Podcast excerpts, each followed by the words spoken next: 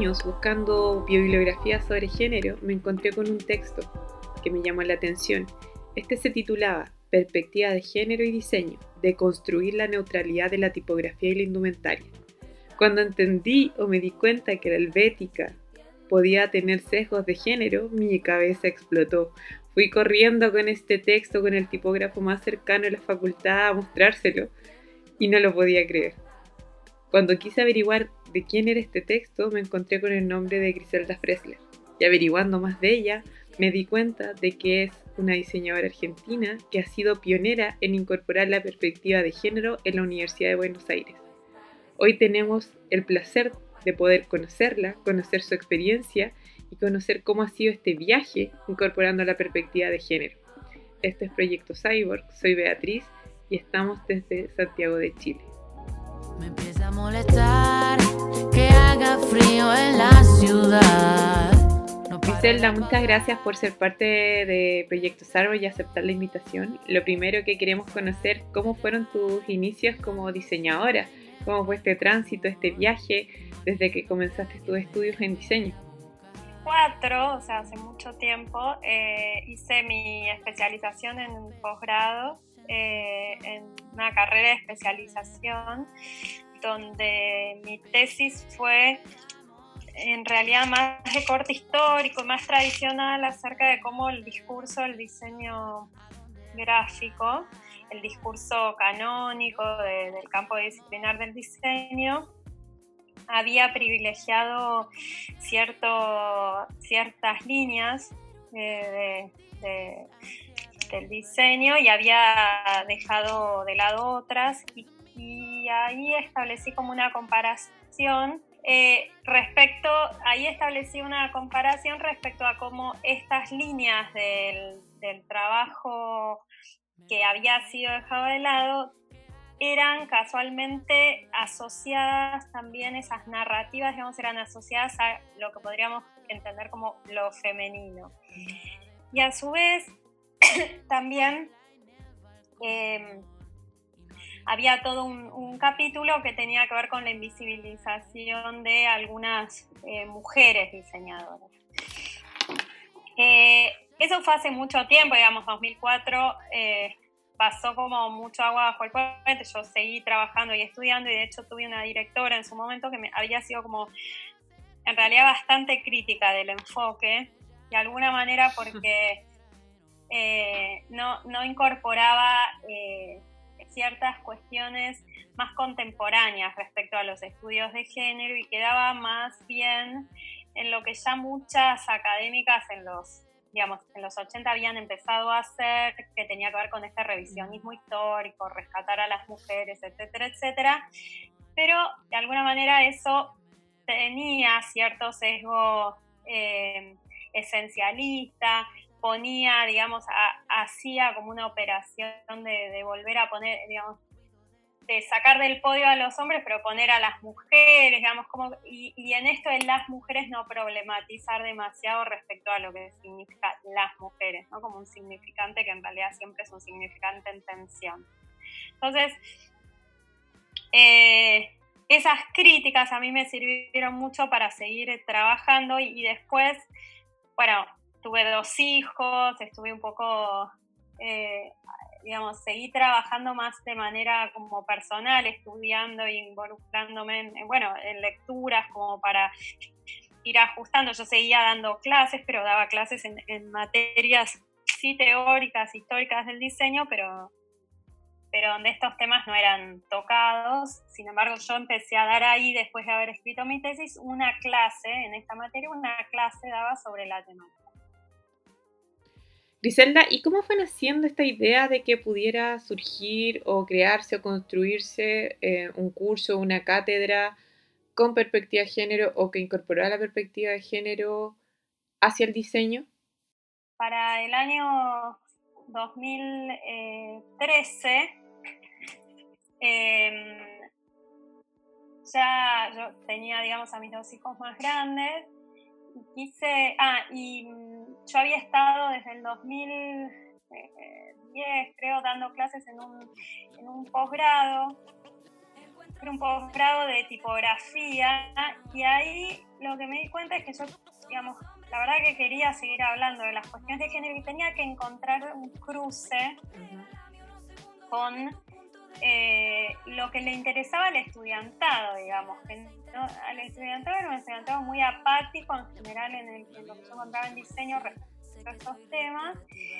Y, entonces también ahí fue como un desafío decir, bueno, yo tengo que lograr que estas personas se interesen por lo que a mí me interesa, porque si yo iba a venir a hablar solo de tipografía me iba a aburrir. Entonces yo quería poder hablar de género, pero para eso tenía que lograr que ellos se interesaran. entonces lo que hice fue empezar a trabajar esto que bueno que vos comentabas este artículo. Eh, también empecé a trabajar este cruce entre tipografía y género y eso dio pie a que yo empezara a trabajar con el tema de las categorías, con el tema de las eh, de, cómo se pensaba las tipografías eh, cómo se había construido alrededor de las tipografías caracterizaciones que también podían leerse como genéricas.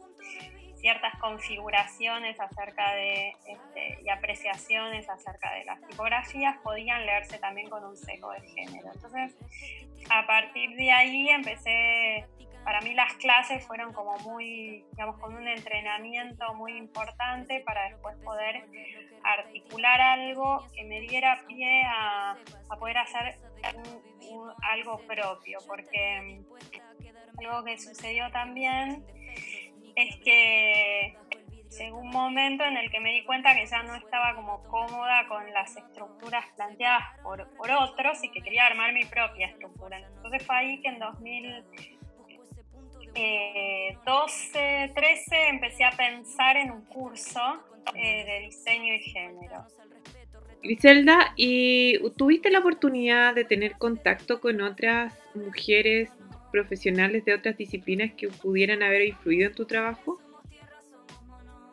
Sí, claro. Bueno, en realidad yo desde, desde antes de entrar a la facultad, eh, o sea, cuando yo tenía, cuando yo terminé el secundario a los 18 años y tenía que empezar y decidir qué carrera iba a seguir, yo tengo una hermana que tiene 5 años más grande que ya estaba en, en la carrera de, letras. Ah, y en realidad eh, yo la acompañaba en su momento a una clase de un crítico eh, era crítica literaria latinoamericana, era la clase. Y la acompañaba porque a mí me interesaba mucho, bueno, todos los temas, pero sobre todo porque en realidad lo que se trabajaba en ese curso era la crítica cultural. Y no importaba si criticabas, en ese caso, un texto literario, lo que te enseñaba era a incorporar herramientas de crítica cultural que después da lo mismo si vas a criticar una pieza de diseño, una pieza tipográfica, eh, una pieza de cine, literatura, lo que sea. Digo, la idea era como poder tener esas herramientas. Eso a mí me, me influenció mucho y después siempre tuve, digamos, y además porque yo dudaba si estudiar diseño o irme más para ese lado de, otro tipo de carreras.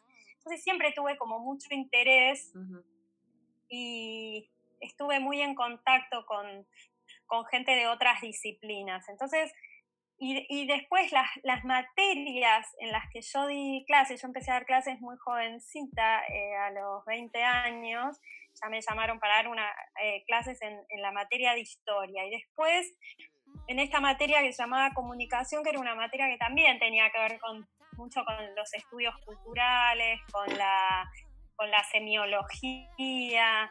Eh, es decir, y estos equipos de docentes eran equipos multidisciplinarios que en realidad no tenían algunos diseñadores, pero en realidad estaban conformados por gente que venía de las ciencias sociales.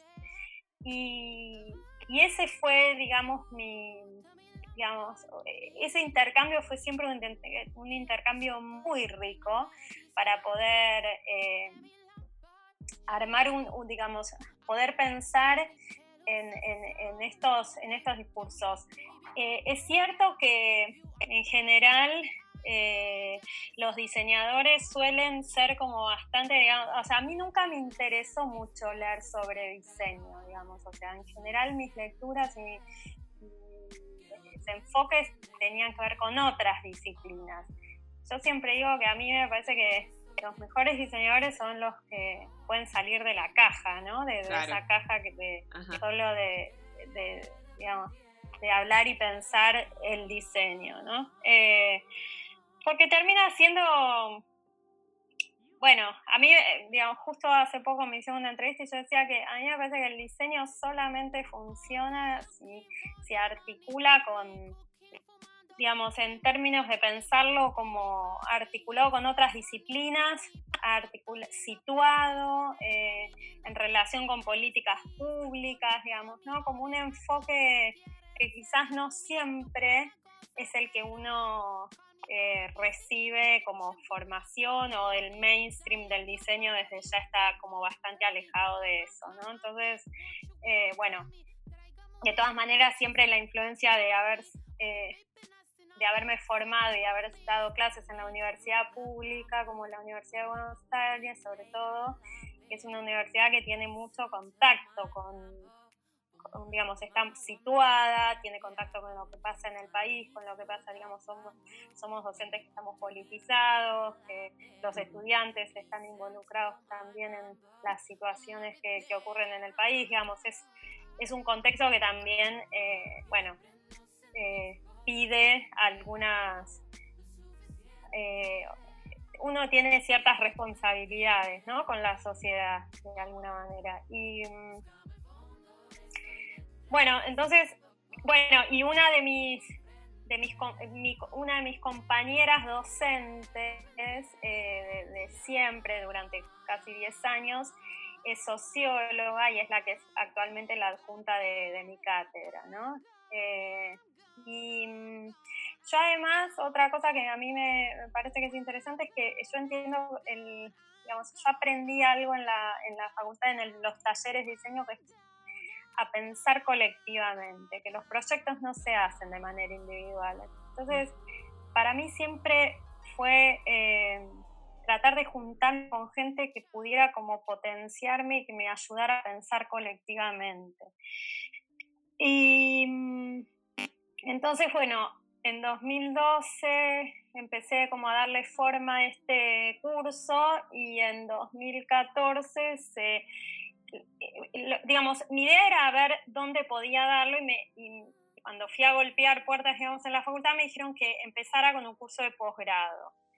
Y esto es algo que se dio en general en muchas eh, facultades y universidades nacionales en la Argentina, que es que el tema del género entró por la ventana del posgrado, digamos, ¿no? Claro. Eh, y después derramó a otros niveles en algunas ocasiones y en otras no. Pero donde más fuerte se hizo siempre, digamos, donde más lugar encontró fue en el posgrado.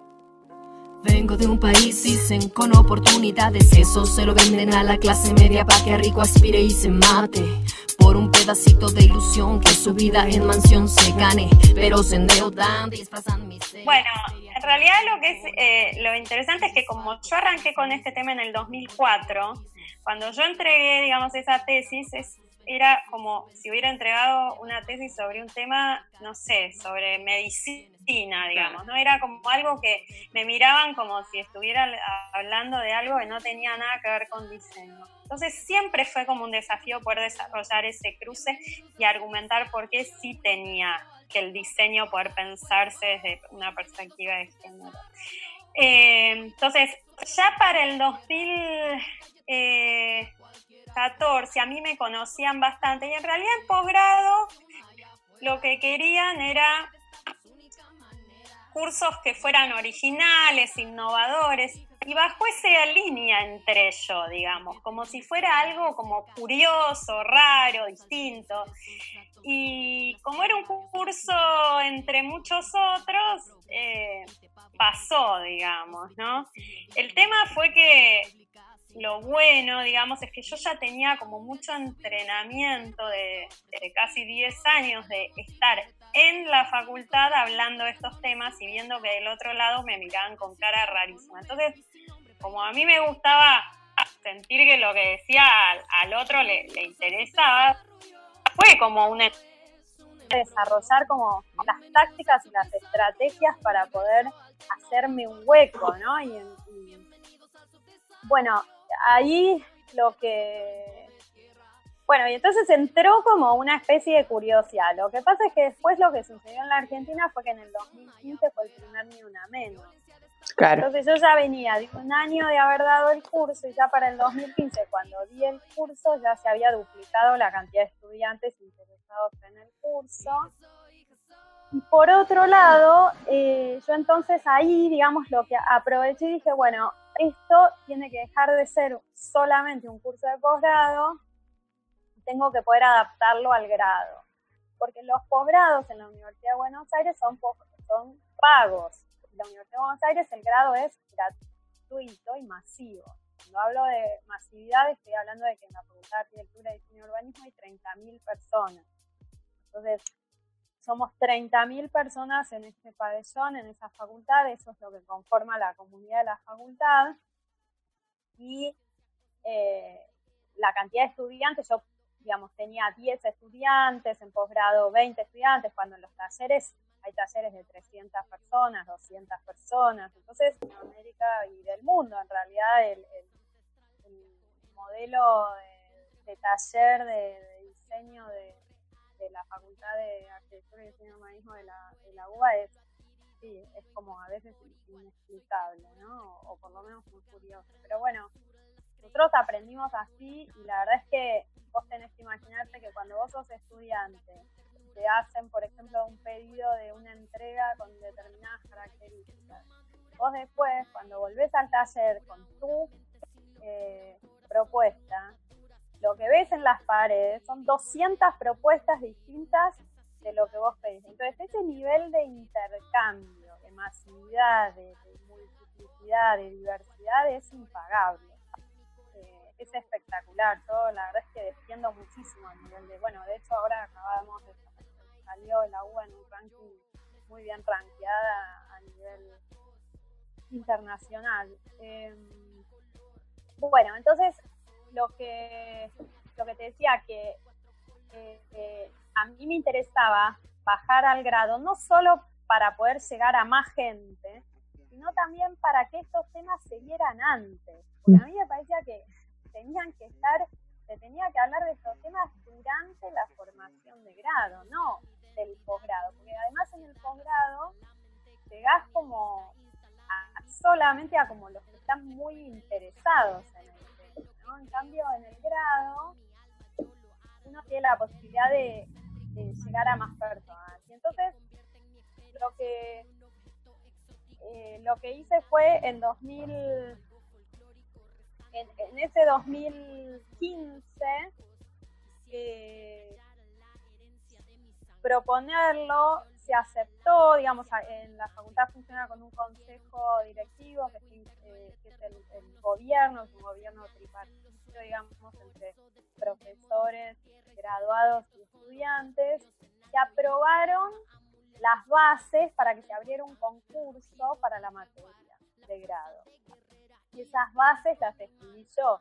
Pero imagínate el momento horrible que es vos escribís las bases para un para un concurso y el concurso se abre y puede ganártelo otra persona, Es una conferencia abierta, es una, donde, bueno, entonces se presentaron algunos proyectos, eh, yo presenté el mío, ahí empecé a hablar con algunas eh, personas con las que a mí me interesaba armar el, equipo y bueno, después de tres meses, cuatro, ganado y bueno, iniciamos entonces eh, la primera la primera clase fue en el 2017, 2017 eh, y lo que sucedió ahí fue que eh, es una materia que es opcional, que la pueden elegir eh, cualquier estudiante de todas las carreras. En nuestra facultad está arquitectura, diseño industrial, diseño gráfico, diseño de imagen y sonido, este, diseño de indumentaria, diseño textil y diseño del paisaje. Son muchas carreras Y eh, mi idea era justamente que fuera un taller interdisciplinar, eh, también en el equipo docente. El equipo docente estaba conformado por gente de historia del arte, sociólogos, arquitectos, diseñadores industriales y, este, gráficos y, también de, artes visuales,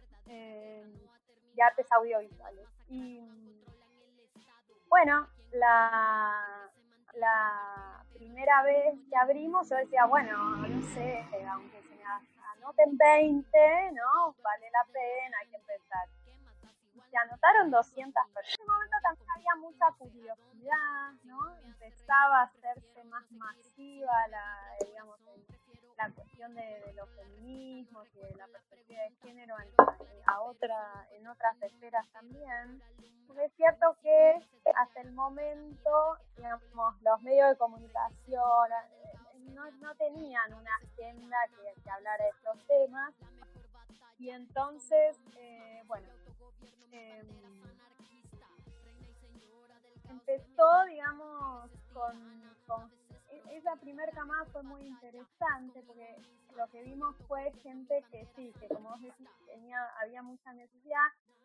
Y a mí lo que me pareció también es que, yo siempre digo que mi formación como diseñadora a mí me sirvió muchísimo porque yo lo que aprendí fue si tenés una buena idea si armas un buen equipo, podés hacer, digamos, proyectar y planificar y concretar lo que se te cante, ¿no? Como la idea de, esa confianza en poder proyectar, realizar y concretar y materializar algo, ¿no? Ese, ese ejercicio que uno lo tiene tan aceitado de haberlo hecho tantas veces, hay gente que muchas veces tiene muy buenas ideas, pero le cuesta como materializarlas, ¿no? Y para los diseñadores eso es lo más fácil, ¿no? Como materializarlas. Entonces, eh, eh, a mí cuando me preguntan, bueno, pero vos trabajás de diseñadora, sí, por supuesto. Mi, mejor trabajo de diseñador es armar una buena materia, digamos, pensar cada vez que yo armo una clase, eso es un diseño, digamos. A mi cabeza funciona igual que si yo estuviera diseñando una puesta en página de un libro, digamos, o no sé, una aspiradora, lo que sea, ¿no? Es como, hay un mecanismo mental ahí. Eh, y entonces, poder eh, pensar en una, digamos, en el diseño de una materia, poder concretarlo, poder llevarlo a cabo, eh, a mí, a mí para eso me sirvió mucho mi formación. Por otro lado, porque otra de las cosas que vos aprendes como diseñador es que lo que tenés que buscar es un nicho, no te vas a poner a diseñar algo que ya existe, ¿no? Hay algo de la originalidad, sobre todo en diseño gráfico, hay algo de la originalidad, De la idea de la, cosa única, de la marca, del sello, digamos, ¿no? De algo que, no existe y que hay una demanda y que si vos lo, lo creás, eh, bueno, es un golazo, ¿no? Y entonces también había algo de eso, ¿no? Algo de, diseñar algo que no existía y que yo veía que había un nicho ahí que, era interesante poder hacer. Griselda, y después de eh, esta experiencia instaurando la cátedra de diseño eh, con perspectiva de género, Em, vino el tema de la unidad de género, otro paso para la institucionalización del género en la facultad. ¿Cómo fue esta experiencia?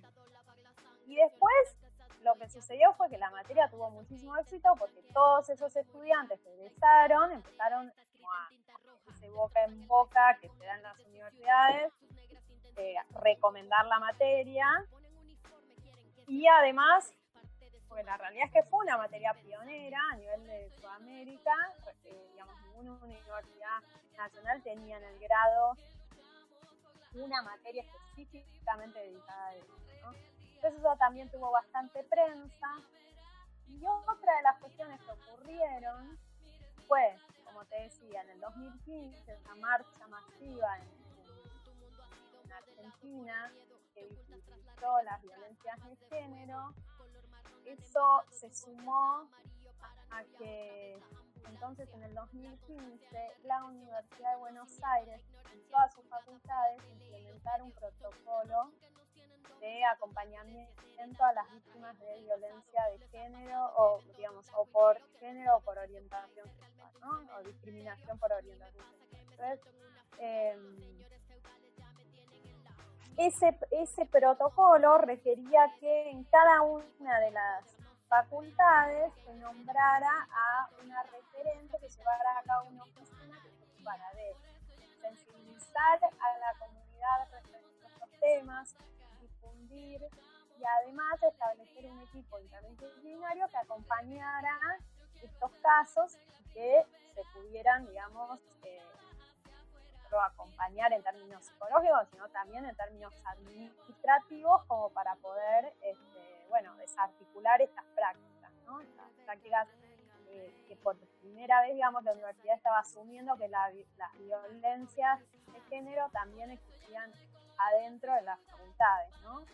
Romper con esta idea de que las facultades son espacios eh, limpios, puros. Yo, claro, tenía ya la materia y todo, y eh, en la facultad no había tanta gente que se dedicara a estas cuestiones, eh, me llamaron del gobierno para ver si yo quería eh, ser la referente por el protocolo y la coordinadora de, la, de, esta nueva oficina que se abría. Bueno, básicamente en realidad lo que yo pedí fue que se abriera una oficina, ¿no? que, yo quería tener un equipo y que tenía, y que tenía que haber un contexto para eso, no, no fuera una cosa que estuviera solo en la letra, digamos, sino que también tuviera un lugar físico,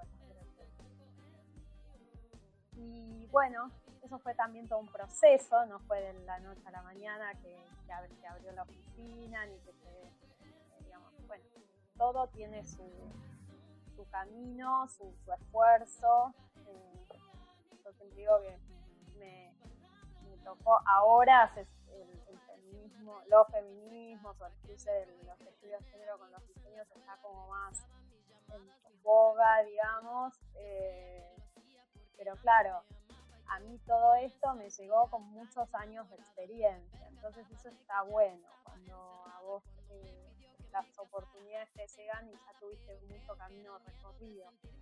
Ya sabes, hay algunas cosas que, solo te las da la, la experiencia, no hay, no hay manera de, de adquirirlas de otra forma. Los años de estar hablando de estos temas en contextos muy eh, ásperos, muy eh, difíciles para, para, introducir estos temas, porque hay otras facultades, otros campos disciplinares donde estos temas por ahí entran de manera más amable, inclusive las poblaciones son más amables porque son carreras que están feminizadas, ¿no? las humanidades, este, las ciencias sociales en algunos aspectos. Entonces, eh, la verdad que, eh, bueno, es eso, ¿no? Era como una frase de, una grieta en el hormigón armado de la arquitectura, ¿no? O sea, tratar de que por esa grieta este, empezara como a filtrar un poco de aire, un poco de luz, un poco de agua, algo que hiciera que se fuera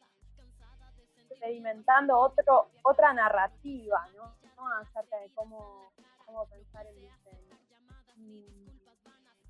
No digo que yo haya sido la única, eh, no digo que, mi materia sea en el único espacio en la facultad donde se habla el tema, pero sí es el espacio que está eh, institucionalizado, digamos. ¿no? Este, después lo que hay son, digamos, que estas temáticas recorren las, seguramente muchas de las materias, como temas, como contenidos, etcétera, etcétera. Después ya hoy en día en la facultad hay algunos equipos, alguna gente que está desarrollando algunas líneas de investigación con estos temas, etcétera, etcétera. Esto ya hoy está más instalado, digamos. Así que... Griselda, ¿y cuál ha sido el impacto que ha tenido el incurso en las generaciones de alumnos que han pasado por ahí? Yo sé que el, el hilo transversal de él es el proyecto que tiene una mirada mucho más política, eh, más eh, de agenciar a los alumnos y las alumnas. Eh, ¿Y qué impacto han tenido, qué productos han salido de estos cursos y qué impacto han tenido? Tiene mucha, digamos, hay proyectos que están más orientados a lo que tiene que ver con el urbanismo, hay proyectos más orientados al diseño industrial, proyectos audiovisuales que exploran diferentes cuestiones respecto a, eh, bueno, una crítica a la heteronormatividad, ciertas cuestiones respecto a la diversidad, a la diversidad corporal, cuestiones que tienen que ver con ampliación de derechos. Em, y algunos ejemplos, por ejemplo, eh, los estudiantes, las estudiantes de indumentaria comentaban que siempre para empezar a diseñar necesariamente tenían que partir de, figurines y trabajar la moldería sobre maniquíes que son, eh, con, digamos, con cuerpos que, tienen un talle privilegiado, ¿no? Entonces, que lo que hicieron fue desarrollar con,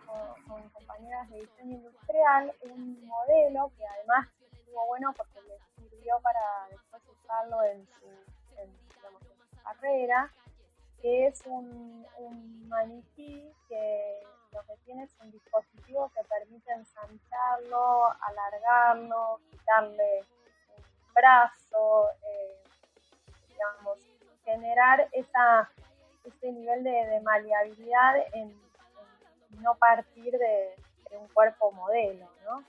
Eh, entonces ese, ese, por ejemplo, fue, interesante y eso fue en el marco, digamos, de, la ley de talle.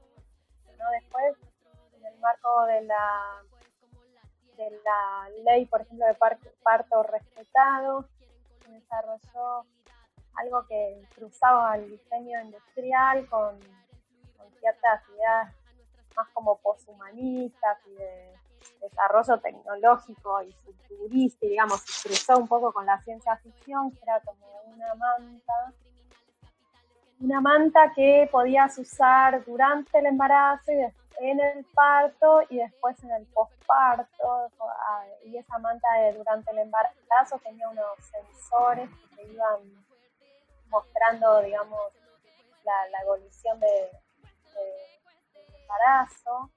Después, en el parto, se, era un dispositivo que se armaba como una especie de carpa donde, digamos, recubría y armaba como para que vos pudieras parir con cierta intimidad.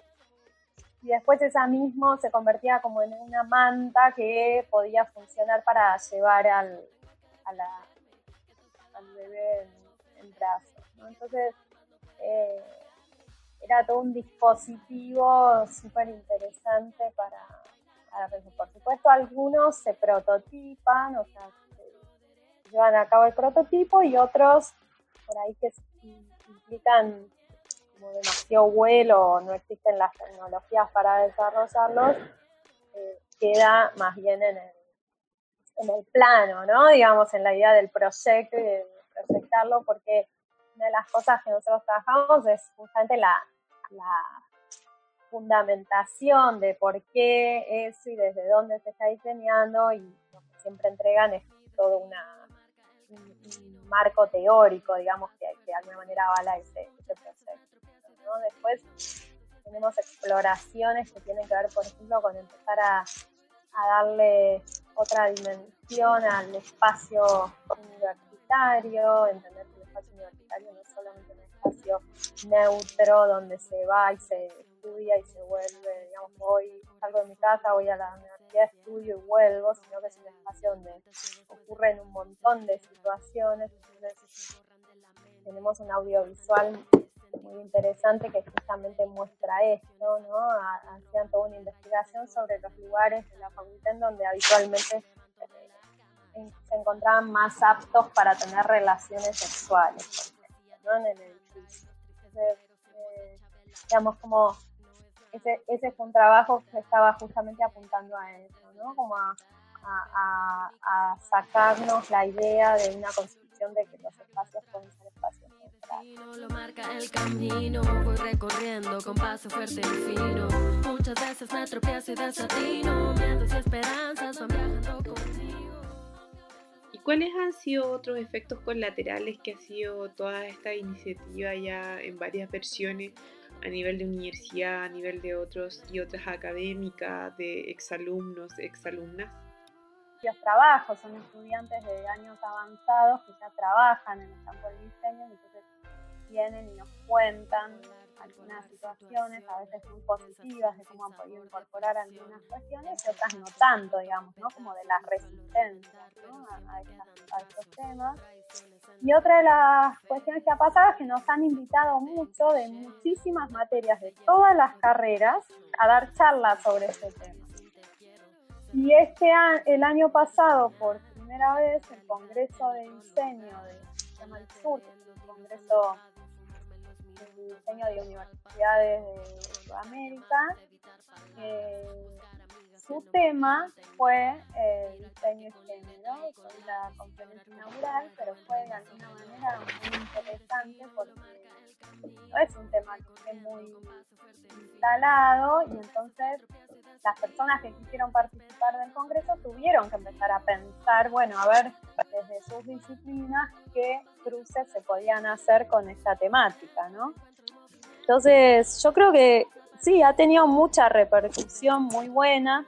En el posgrado seguimos con el curso, que también tiene, porque bueno, hay mucha gente, otra cosa que pasa es que escribió mucha gente que decía, ay, yo ya egresé de la carrera, pero puedo ir y cursar. Bueno, no, porque tenemos muchos estudiantes, estamos en los talleres, entonces bueno, justamente también el posgrado de alguna manera también funciona como un espacio para poder atajar a, a las personas interesadas. Y ahora en el contexto del COVID, claro.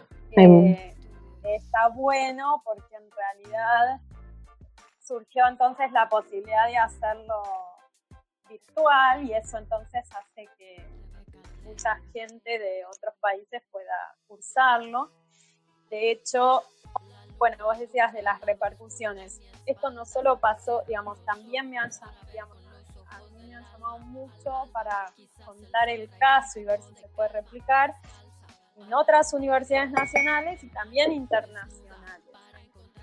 Porque, por ejemplo, concretamente el año pasado viajé a México, a la UAM, donde en el departamento de diseño quieren eh, abrir una materia similar. Entonces, bueno, un poco para ir a contar la experiencia y, empezar a, formar a, en, este tema, ¿no? Este, así que bueno, sí, ha tenido muy buena repercusión y. Griselda, eh, ya cerrando la entrevista, eh, te cuento una experiencia. El año pasado, eh, con una colega y amiga, fuimos al encuentro de diseñadores de Palermo año 2019, eh, yo llevaba una temática feminista, obviamente que las asistentes que fueron a mi charla fueron puras mujeres, pero lo que llamaba la atención era em, la poca cantidad de temas eh, más sociales, interseccionales o relacionados con género. ¿Cuál es tu perspectiva respecto a la temática dentro de la disciplina en Argentina a nivel latinoamericano? Eh, no, me parece que todavía sigue siendo una curiosidad, me parece que sigue tocando de manera tangencial y no estructural, me parece que hay muchos eh, prejuicios y sobreentendidos sobre la temática, muchas veces se cree que de lo que se trata es de contar la, la acerca de la biografía de las mujeres, digamos. Eh, entonces, bueno, todavía hay un recorrido por hacer. Eh, pero bueno, nosotros vamos ya a 200 estudiantes por cuatrimestre. parece que nuestro aporte ya. perfecto. Muchas gracias Griselda por tu tiempo y acompañarnos y por difundir tu experiencia con nosotros para que sepa y sirva para mucha gente más en Latinoamérica y sobre todo en Chile también. Muchas gracias.